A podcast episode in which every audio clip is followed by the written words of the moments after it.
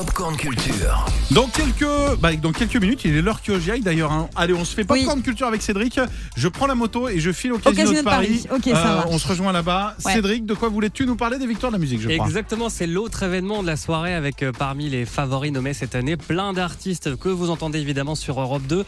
Angèle, Aurel San, Stromae, Clara Luciani, Isia, Juliette Armanet ou encore Pierre Demar.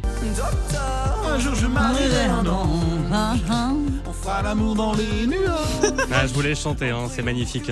J'adore. Impossible d'être passé à côté de ce nouveau phénomène de la scène belge. Le jeune artiste de 21 ans qui a sorti le mois dernier Regarde-moi, son premier album est nommé à deux reprises euh, dans la catégorie Révélation masculine et aussi pour sa chanson Un jour je marierai un ange.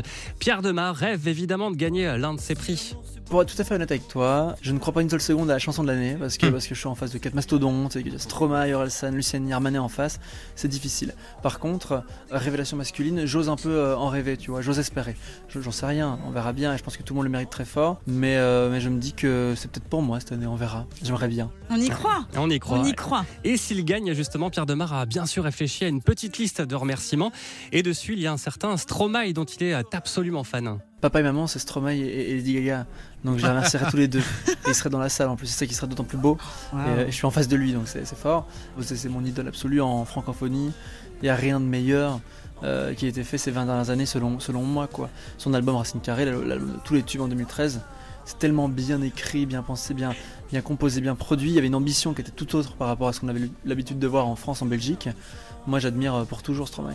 Est-ce qu'il faut faire un petit duo du coup tous les deux? Ça sent le duo. hein, Ah, ce serait bien, Ah, ce serait, pas ce serait mal. cool. hein. Bah, c'est un appel du pied en tout cas. je Ouais, crois, je cas, crois. ouais.